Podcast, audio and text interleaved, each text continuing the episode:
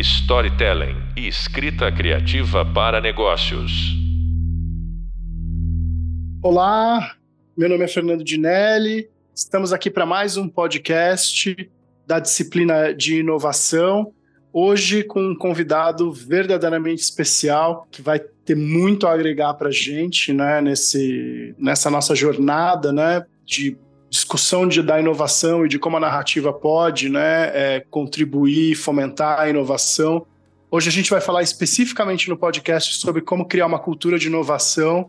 E para isso, com muito orgulho que eu vou apresentar para vocês nosso convidado, um grande executivo do mercado brasileiro. A gente tem aqui com a gente o Augusto Pinto, que é o sócio gestor da RPMA Comunicação, uma agência que eu tenho muito orgulho de poder dizer que eu já prestei serviço para eles, né? A maior agência de relações públicas independente hoje do Brasil.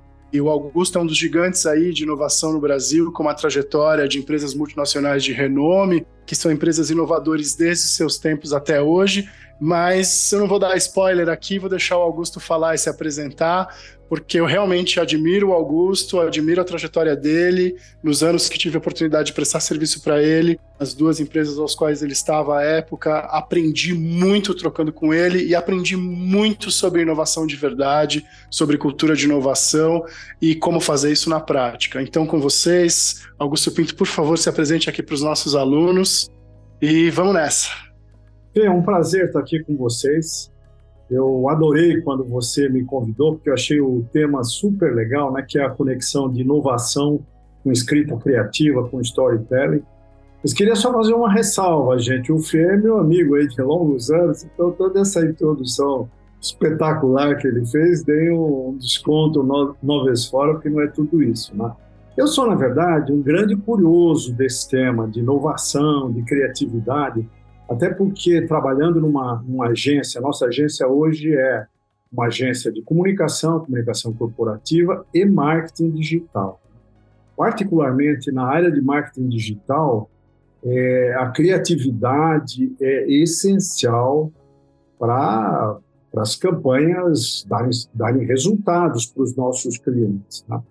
Então, naturalmente, ao longo desses últimos 10 anos, mais particularmente, eu estudei muito o assunto, eu tentei fazer experimentos na nossa empresa, né? E eu queria começar colocando para vocês um negócio que às vezes muita gente não entende, que inovação não é sinônimo de criatividade. Você pode ser inovador sem nenhuma criatividade e vice-versa, tá? Por exemplo, você estamos agora em tempos de, de reforma tributária.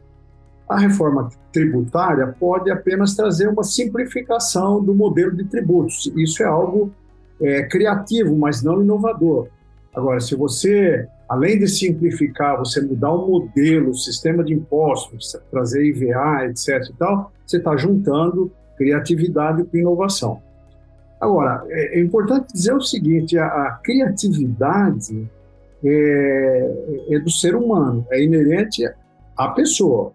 O Fernando, ele tem uma mente criativa que eu conheço, eu aprecio, eu também tenho a minha, mas se vocês botarem uma bola para rodar aqui em um tema qualquer, eu e o Fernando talvez tenhamos ideias diferentes a respeito, porque a criatividade é pessoal e é intransferível, tá? Todo mundo é criativo. Eu diria que quando você fala fulano é mais criativo, a gente poderia falar fulano é mais cara de pau, ele tem coragem de de expor mais as suas ideias, de se expor mais, de tomar mais risco de dar ideias, dar sugestões, porque junto com as ideias, ainda mais no mundo que nós vivemos hoje dos haters, vem as pedras, né? Então muita gente se encolhe. E isso é uma pena, porque não existe inovação, a inovação é coletiva. Quer dizer, alguém tem uma ideia para você transformar numa inovação, um grupo de pessoas precisa trabalhar para viabilizar aquilo. Se o cara que tinha a ideia, ele guardou para si, talvez aquela inovação morra. Talvez o iPhone 20 fique lá no espaço onde ele já está esperando ser lançado e isso não ocorra. Tá? Então, isso são é as, as poucas palavras que eu queria colocar aqui como um pontapé inicial aqui no nosso bate-papo. E a partir daí o Fê pega e nós vamos. É, isso aqui é um papo de bar, né, Fernando? Um papo entre amigos sobre esse tema. Um papo de bar de pós-graduação aqui. É um, é um bar bem, é, bem sério, puxado. é, mas eu, é um papo descontraído, sim. Perfeito, Augusto. Mas os botecos em frente à FAP são ótimos. Como a gente está no EAD, são botecos no Brasil inteiro, talvez no mundo. Vamos lá, Augusto. É, obrigado primeiro, né, de novo, mais uma vez, pela sua presença. Né? Para quem não sabe, o Augusto vem de gigantes da tecnologia mundial e ocupou posições muito importantes, né? IBM, SAP, Oracle, antes de se aventurar nesse mundo da comunicação e do marketing, né? Indo mais específico para a área de relações públicas. Então, ele tem um background muito sólido para ajudar a gente aqui nessa discussão, né? Augusto, que eu acho que é interessante, lembrando muito das nossas conversas e do que eu pude acompanhar, né, dos saltos que a RPMA deu em termos de entrega de valor, e eu gosto muito de né, ter a RPMA como né, um foco dessa discussão, porque é uma área numa transformação muito grande, sofrendo uma pressão enorme, né? Quando a gente fala de relações públicas e essa pressão inovadora e da tecnologia, né? É um profissional que se transformou muito, na minha opinião, um dos profissionais mais importantes dos tempos de hoje, né? O profissional de relações públicas e o serviço de relações públicas, né? Pela importância do ativo reputacional. Mas eu lembro de histórias que você me contou e de processos pelos quais você passou e que você implementou na, nas empresas que você né, ah, comandou, sobre como é que eu estabeleço uma cultura inovadora, né, pensando entre liderança e colaboradores, né?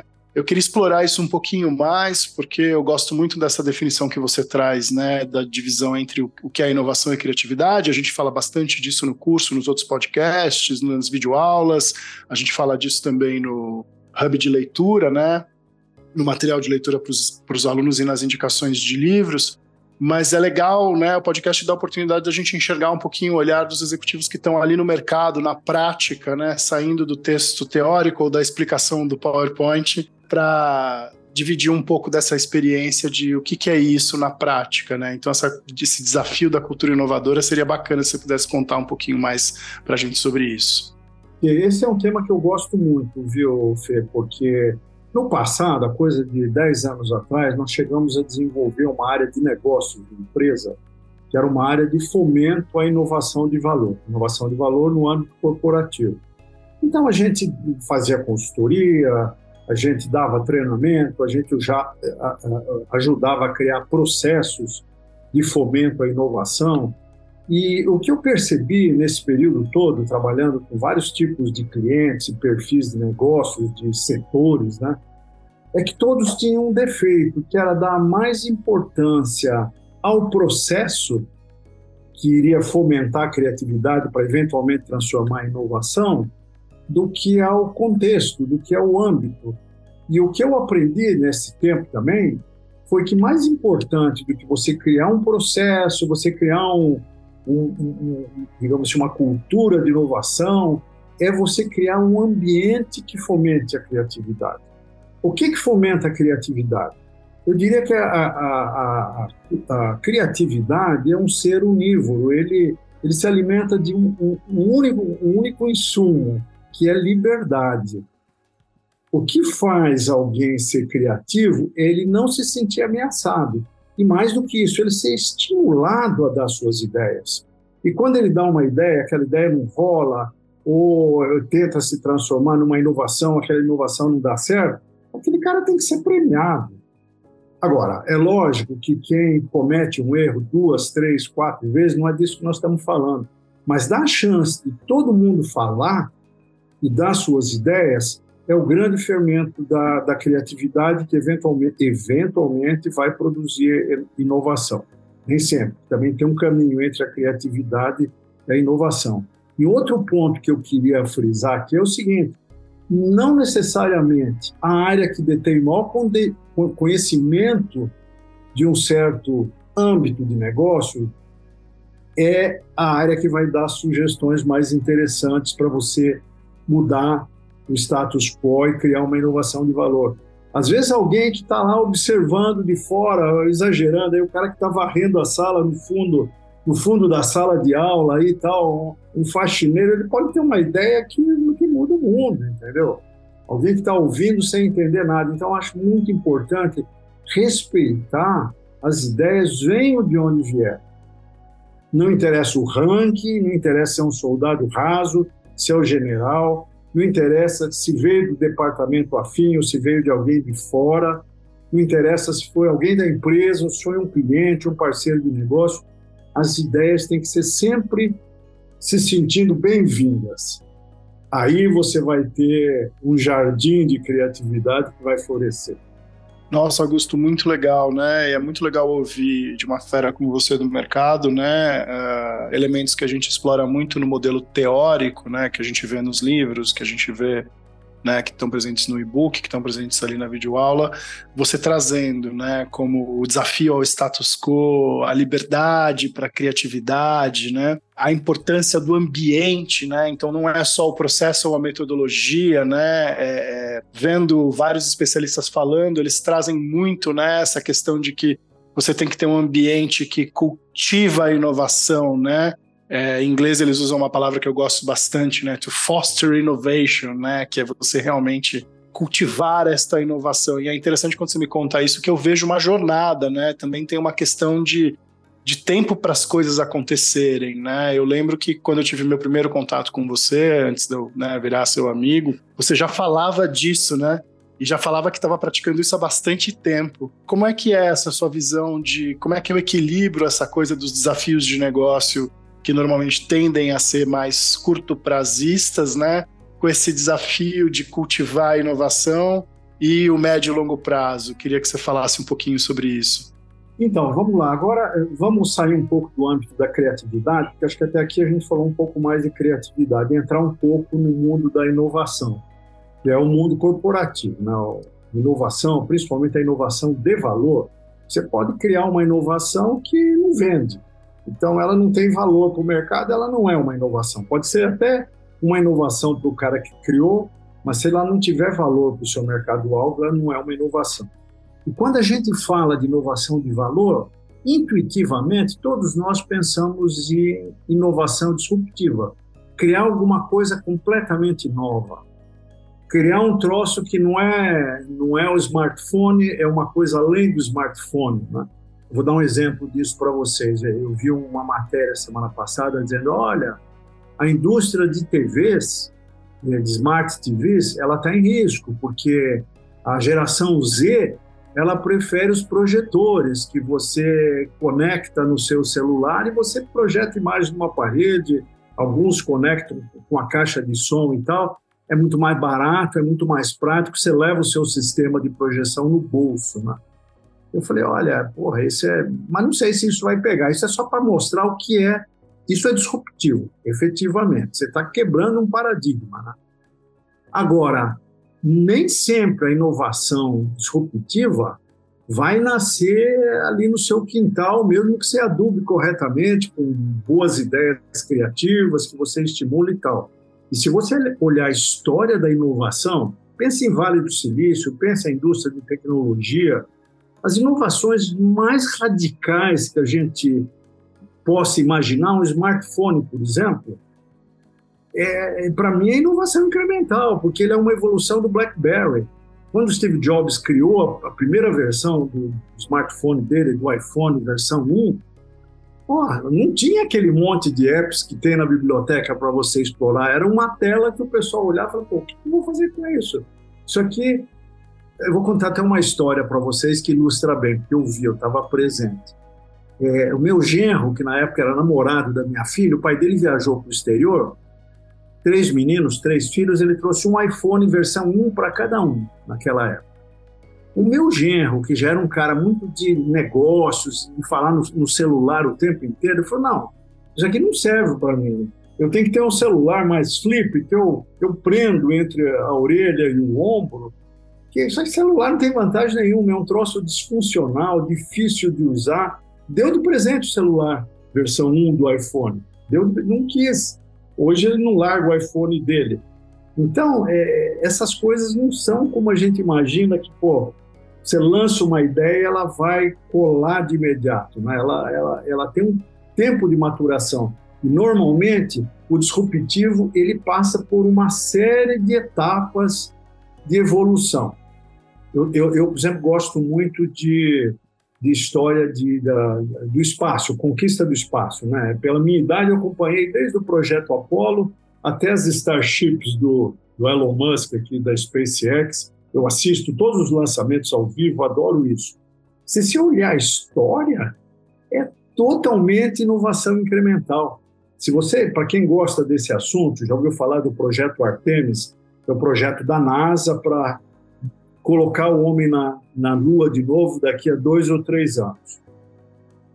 É, em termos assim funcionais, é o projeto Apollo modernizado, com outras tecnologias, com um computador de bordo muito mais sofisticado, com tecnologias que você não tinha naquela época, mas é essencialmente a mesma coisa. É um foguete com dois estágios, o segundo estágio leva o cara até a Lua, ali lá tem um módulo lunar que se descola e desce, depois volta, conecta, traz de novo, aterriza, amerriza no oceano. É igualzinho, mas é muito mais legal, é muito mais confortável, é mais seguro, é, não, não vai ter dificilmente uma história como Apolo 13 com a tecnologia de hoje, mas essencialmente é a tecnologia, mesmo modelo tecnológico, o mesmo paradigma, entendeu?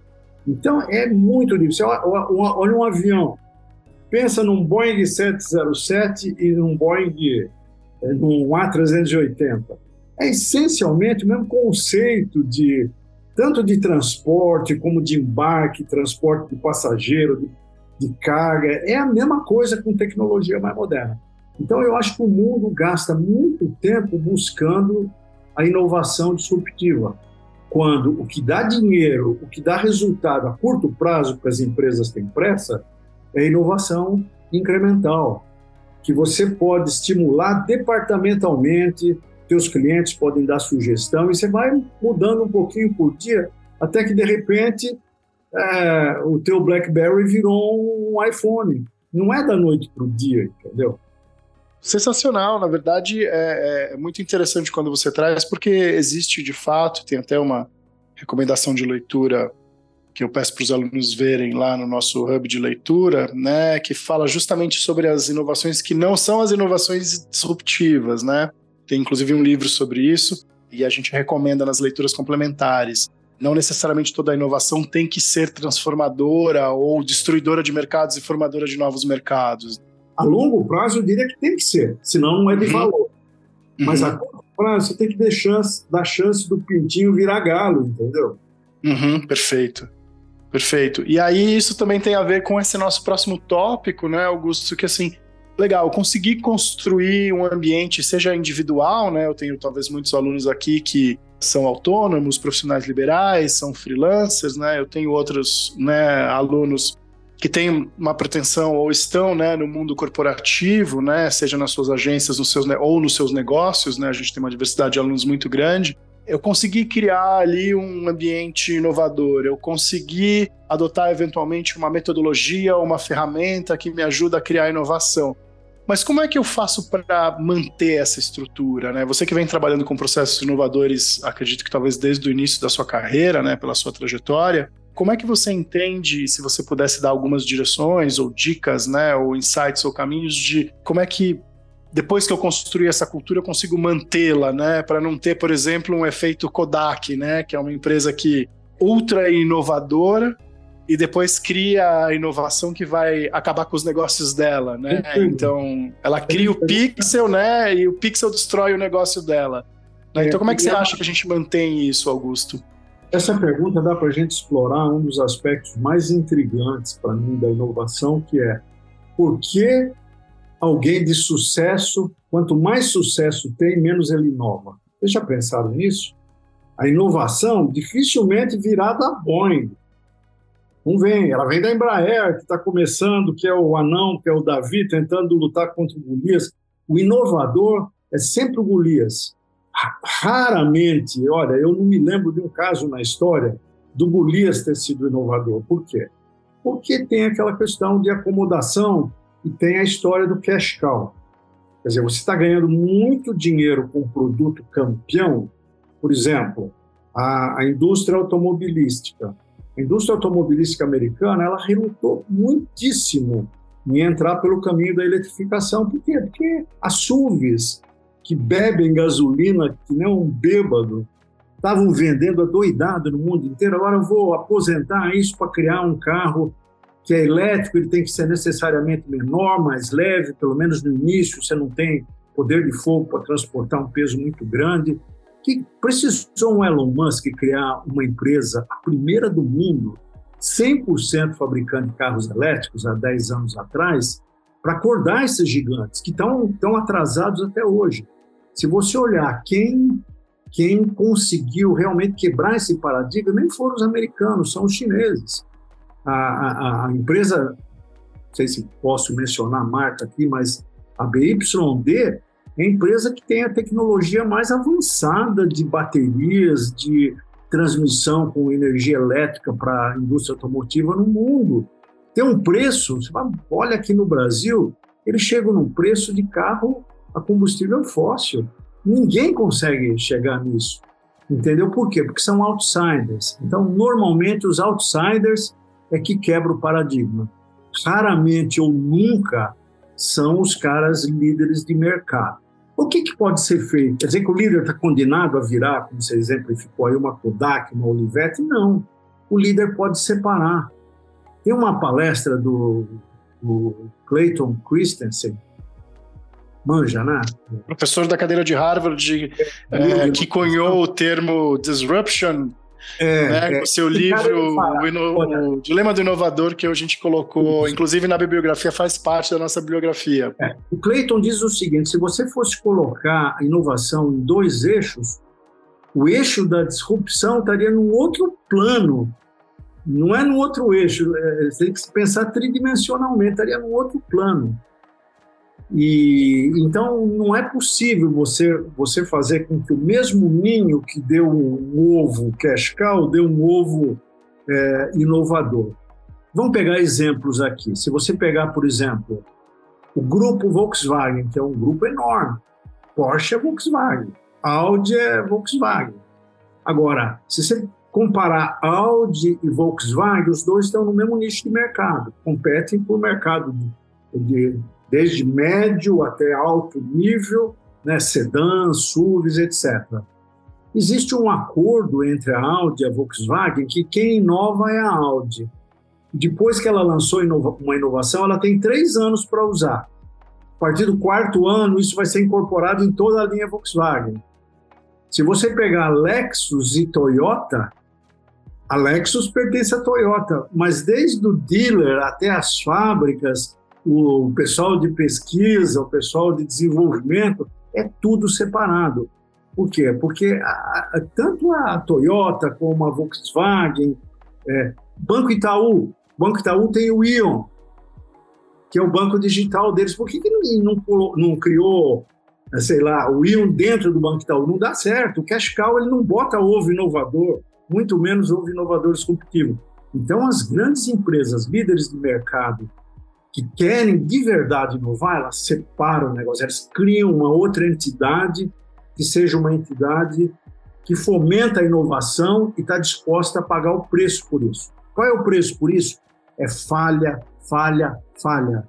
Eu estou lendo agora o livro do Elon Musk, a biografia do Elon Musk, e ele conta ali, tem, tem lá o capítulo da Tesla, da SpaceX, de todos os negócios dele, mas no capítulo da SpaceX, ele vai buscar lá no iníciozinho, quando o cara comprou um foguete russo para tentar ver se ele copiava a tecnologia, não deu certo, aí ele começou a inventar os dele.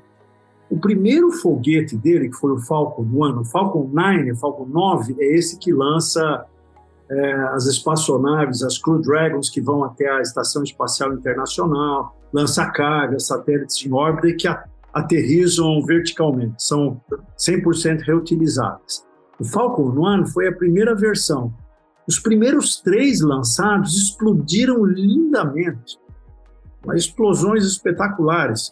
Falcon 9, a mesma coisa. Hoje é considerada uma tecnologia ultra estável, que além de barata, ela é extremamente confiável. Os Starships que ele está testando agora, que é o foguete que ao mesmo tempo é uma nave espacial que vai para Marte, vai para a Lua, em parceria com a NASA, ele já, ele já explodiu um cinco. Daqui duas semanas vai ter, vai ter mais um lançamento. Há duas semanas atrás, ele conseguiu lançar, separar o primeiro do segundo estágio. Então, essa tolerância a erro é outro aspecto muito, muito importante da inovação disruptiva. E só quem tem tolerância a erro é o cara que não tem o cash cow. Por que, que a NASA exportou desenvolvimento de novas tecnologias para a SpaceX? Porque a Boeing a Lockheed, que eram os provedores de 50 anos, desde o lançamento das Apolos lá, esses caras estão gordos, estão é, acomodados e não conseguem mais, sabe, inovar disruptivamente porque tem lá um medo, uma, um medo da falha, eles querem testar tudo. O Elon Musk ele tem uma disposição para encarar o erro, até de perda financeira. A própria Tesla, do, em, no Natal de 2008, eles não tinham dinheiro para pagar a folha de pagamento. Se não tivesse, os amigos dele do tempo de PayPal aportaram dinheiro para ele pagar a folha de dezembro de 2008, aí ele conseguiu respirar, ele conseguiu um contrato novo e tal. Mas é um cara que vai no limite de, de erro. Você pegar o Steve Jobs, era assim. O Bill Gates, não o Bill Gates gordinho hoje, não é esse. Bill Gates lá, quando ele começou, era maluco, era doidão, entendeu? E isso, isso não cabe dentro da IBM, isso não cabe dentro do Morgan Stanley, dentro do Itaú, que são animais gordos, conservadores. E... Então você tem que separar a inovação e a criatividade para ela produzir coisas fora da caixa tem que ser num ambiente com liberdade total e tolerante a erro, num nível que não é possível na corporação que está ganhando dinheiro a rodo em cash cow. Muito legal, Augusto. É interessante, né? Você está trazendo aqui e, e, olha como é importante, né? Buscar as referências, né? Você citou a biografia do Elon Musk. Uma das biografias que a gente tem no nosso curso é o livro dos sócios dele, né? Do Steven Kotler e do Peter Diamond, né? O Bold, que em inglês o título é How to Go Big and Create Wealth and Impact the World, né? Então, como você, né, se tornar grande, criar riqueza, impactar o mundo. E o Bold, ele trata justamente de uma evolução do, do que o Christensen cunhou e vai mostrar, né, isso já numa roupagem mais moderna e vai contar essa história, né, da conquista do espaço, de como é que eu destravo essas inovações, né, disruptivas nesse nível, nesse ponto, né? E aí é claro que as empresas do, do Elon Musk são citadas, né? Porque eles inclusive são sócios do Elon Musk na SpaceX, né? Então, muito legal você estar tá trazendo mais uma referência aqui para a gente poder né, se inspirar e, e buscar mais fontes aí para pensar o processo de inovação. Gostei muito, Augusto, quando você coloca essa questão de eu ter um ambiente específico onde eu possa ousar, né? Onde eu possa tentar, onde eu possa falhar. Eu me lembro, inclusive, né, de como vocês praticavam isso dentro do universo das relações públicas para a gente sair um pouco dos foguetes e das naves espaciais, né, de tecnologia mais arrojada e vir aqui para as narrativas, de como você e seus sócios sempre trataram uh, muito bem os times criativos quando vinham com ideias inovadoras ou quando vinham com ideias disruptivas e ousavam levar isso para o cliente, causavam, né, uma, um efeito uau, um efeito surpresa no cliente, mas não necessariamente fechavam o negócio naquele momento, mas deixavam um residual de negócio e como vocês valorizavam muito essas pessoas, elogiavam os trabalhos, elogiavam o esforço, a produção, né? E, e eu vi grandes né, inovadores e inovadores criativos florescerem a partir desse ambiente que vocês cultivavam, né? Queria que você falasse um pouquinho mais sobre isso, dessa relação com as pessoas. E aqui tentando puxar um pouquinho, não é nosso principal objetivo no podcast, mas eu sei que você também é uma pessoa muito ligada, né? A, a criatividade, as narrativas, a escrita criativa. Eu sei que você tem uma conexão muito profunda com isso e histórias brilhantes. Então eu queria dar uma conectada um pouco com isso, porque afinal de contas a gente está num curso de storytelling, escrita criativa para negócios queria aproveitar a oportunidade contigo agora. Eu, eu, tinha feito até uma colinha de coisas que eu queria abordar aqui com vocês, e, e uma das coisas que sobrou aqui é, é, criatividade, escrita criativa, né? Isso tem um sentido para um escritor de romance, tem outro sentido para um redator que vai produzir uma campanha. São coisas muito diferentes, né? Mas antes disso, eu queria falar um pouquinho dessa questão de você não ser muito ambicioso quando você começa a criar um, um ovo de serpente criativo dentro da sua estrutura maior. por exemplo, trazendo isso para o âmbito da nossa empresa, é, a RPMA hoje tem cerca de 150 funcionários, cerca de 100 clientes, e há um ano atrás a gente criou um negócio, um, um pouquinho mais de um ano atrás, um negócio novo chamado Agia. Agia, a G é de agilidade e A é de inteligência artificial. Então é agilidade powered by inteligência artificial, algo assim. É o nome da, desse novo negócio, tá? Esse negócio tem nove funcionários. Nove funcionários. Tem um cliente recorrente e vende projetos assim picadinhos na nossa base de clientes da RPMA, que é bem maior. Né? Agora, é a área de negócio mais importante da empresa hoje. Porque o nosso futuro não está em relações públicas. A relação pública, a gente sabe que depende da mídia do outro lado, a mídia do, outro lado está passando por uma transformação radical, o leitor, o consumidor de mídia já passou por uma, uma revolução ainda maior. Então, o nosso futuro é esse: é, é criar campanhas digitais powered by AI e com muita criatividade. Então, a gente criou um espaço de extrema liberdade. Nós não queremos nem saber como o dono dessa área está conduzindo, ele tem alguns KPIs, ele tem que prestar conta de algumas coisas que a gente pactou por um período maior, tipo um ano. E dito isso, seja feliz, vai lá, quebra prato, experimenta, testa com o cliente, você vai ser criticado, algumas coisas vão dar certo, outras não. Tá tudo bem, é assim que funciona. E trazendo essa história toda para o âmbito da escrita criativa, né, eu diria o seguinte: é, a criatividade ela é muito mais importante para um redator do que para um escritor. Se você botar, se você imagina um gráfico quando você tem num extremo uma coisa muito complexa, por exemplo, um livro, um romance, e no outro extremo uma coisa muito simples, como por exemplo um post de Instagram, tá?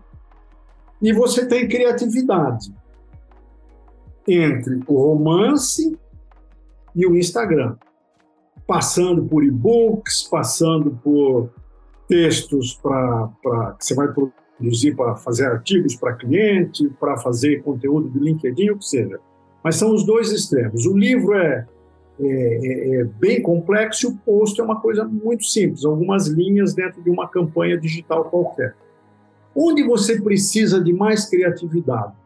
Intuitivamente a gente fala, ah, o autor do livro, o best-seller, quem escreveu Harry Potter tem que ser muito mais criativo. Não é verdade.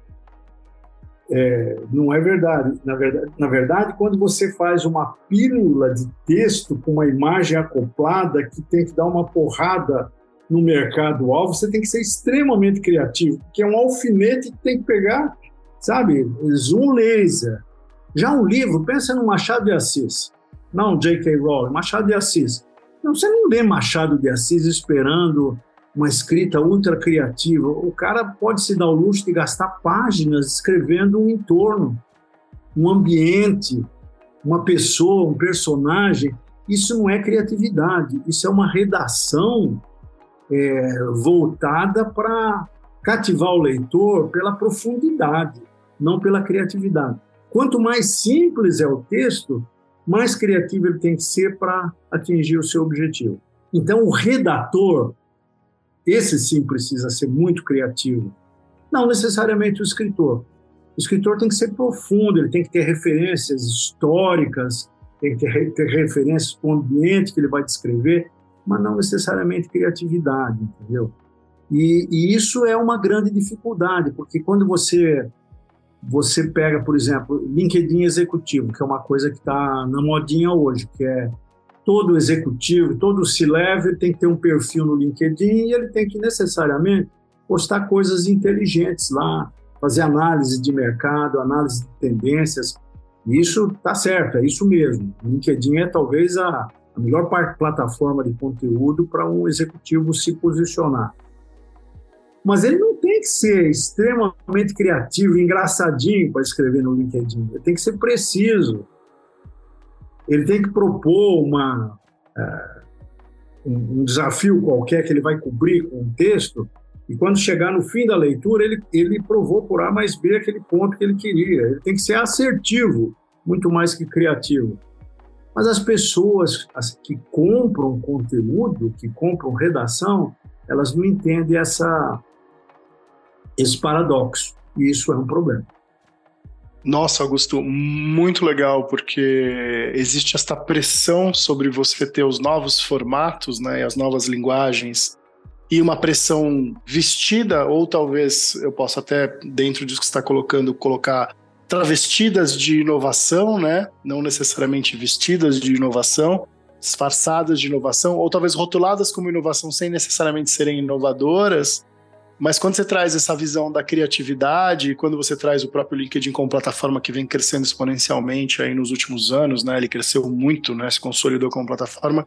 É muito interessante a sua visão, porque realmente quando a gente olha os casos de sucesso, eles têm uma roupagem mais próxima do escritor, da profundidade, né, da escrita, do que da criatividade propriamente dita. É muito interessante isso, né? Muito poderoso isso pensando aqui, né? Como a gente está falando de usar as narrativas, né? Usar o storytelling não necessariamente apenas em escrita, mas o poder da construção da escrita e do pensamento da escrita ou do storytelling, né? Das narrativas para você conseguir gerar resultados de negócio, né? E aí, quando você faz essa pincelada do redator ao escritor, eu acho que você exemplifica bem né, os territórios por onde as pessoas podem navegar e as habilidades que elas precisam ter dentro desses territórios. Augusto, a gente está indo para o nosso finalmente aqui, chegando nos nossos últimos minutos de podcast. Queria, na verdade, te passar a palavra, deixar a palavra livre para você fechar, fazer uma amarração, eventualmente contar mais algum caso, dividir tua experiência, porque onde tem o maior valor aqui para a gente é ter profissionais como você contando e dividindo um pouquinho do conhecimento, que é muito valioso para a gente entender como é que as coisas acontecem para quem está na linha de frente, na prática, aí há muitos anos com negócios de sucesso. Então, vou passar a palavra para você para depois eu poder encerrar. Fica à vontade. Então, gente, eu queria talvez fechar esse nosso papo é, tocando em mais um paradoxo, né, que é o paradoxo de, para ser criativo, eu, eu vou ter que inventar coisas. Ou, para ser criativo, eu vou ter que analisar um monte de dados. Nós vivemos a época do data-driven. Né? E a partir dessa análise de um monte de dados, eu vou sacar uma linha que vai me permitir desenvolver um raciocínio, usar storytelling e contar uma linda história que vai impactar o meu público-alvo. Qual desses dois caminhos é, é, é, é o mais racional? Né? É, até pela nossa vaidade humana, a gente acha que as ideias mais criativas estão escondidas em algum lugar no sótão do nosso cérebro. Aqui é questão de você mergulhar lá e puxar. Mas não é bem assim, porque mesmo o sótão do nosso cérebro, ele foi alimentado ao longo da sua vida toda com dados. São os dados que você tem armazenados na sua seu cérebro, na sua mente, é que te permitem ser criativos e pegar dez coisas que você já viu, mesmo que você não lembre, e criar a décima primeira e se tornar um inventor de alguma coisa nova. Agora, hoje nós estamos vivendo a, a era do extended mind. O extended mind significa quando você é, se permite consultar um chat GPT da vida antes de pensar criativamente, ele vai pegar dados muito além daqueles que você armazenou na tua mente e vai te dar ideias alternativas. Por isso que eu vejo essa discussão, ah, o chat GPT ele vai roubar emprego de redator, isso é bullshit, não é verdade. Se você usar errado, sim, para criar um monte de roteiros de textos absolutamente iguais, semelhantes entre si, que não vão impactar ninguém. E que rapidamente quem fizer isso vai à falência, porque isso não vai dar certo. Agora, se você tiver uma ideia baseada na sua experiência de vida e você não se ativer a ela, você perguntar para um Bard, para um chat GPT, enfim, para essas plataformas que a gente tem à nossa disposição, o que mais que eu posso pensar a respeito desse tema? Ele vai te dar coisas que você não pensou e aí sim a tua criatividade humana vai fazer diferença. Então, sim, sem dúvida, o data-driven é um, e, e, com inteligência artificial é um input muito poderoso para turbinar a nossa criatividade, desde que a gente tenha humildade para fazer isso. Né? é, que nem sempre a gente tem. Né? A gente, eu quero inventar, você vai inventar, mas pergunta para um cara que tem simplesmente a internet toda de dados embaixo dele, que mais que você pode pensar a respeito daquele dilema? E você vai ver um monte de ideias alternativas que vão vir. Sensacional, Augusto. Inclusive, a gente aborda isso, né, de usar as ferramentas de inteligência artificial, principalmente os LLMs, né, os Large Language Models, né, os modelos de linguagem, como uma ferramenta potencializadora. E você descreveu com maestria aqui que a gente coloca no nosso hub de leitura, né, exemplificando e explicando, né, como usar esse ferramental ao seu favor. Perfeito o seu exemplo, perfeito, perfeito. Augusto, eu, por mim, ficava aqui horas a fio ainda conversando com esse assunto com você. Eu sei que ainda tem muito mais que a gente poderia extrair de você. Vamos convidá-lo para ter outras participações aqui. Queria, de fato, né, agradecer. É uma honra ter você conosco, meu amigo.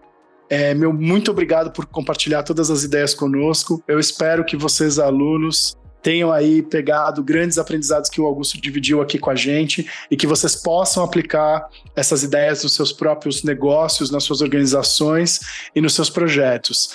Né? O Augusto deu uma dica muito importante de como construir o desafio e o projeto de vocês para o Hub Prática. Presta atenção, ouve de novo o podcast, que ali tem uma dica de ouro que eu acho que vale muito a pena. No nosso próximo podcast, a gente vai discutir sobre as ferramentas e técnicas para facilitar a inovação.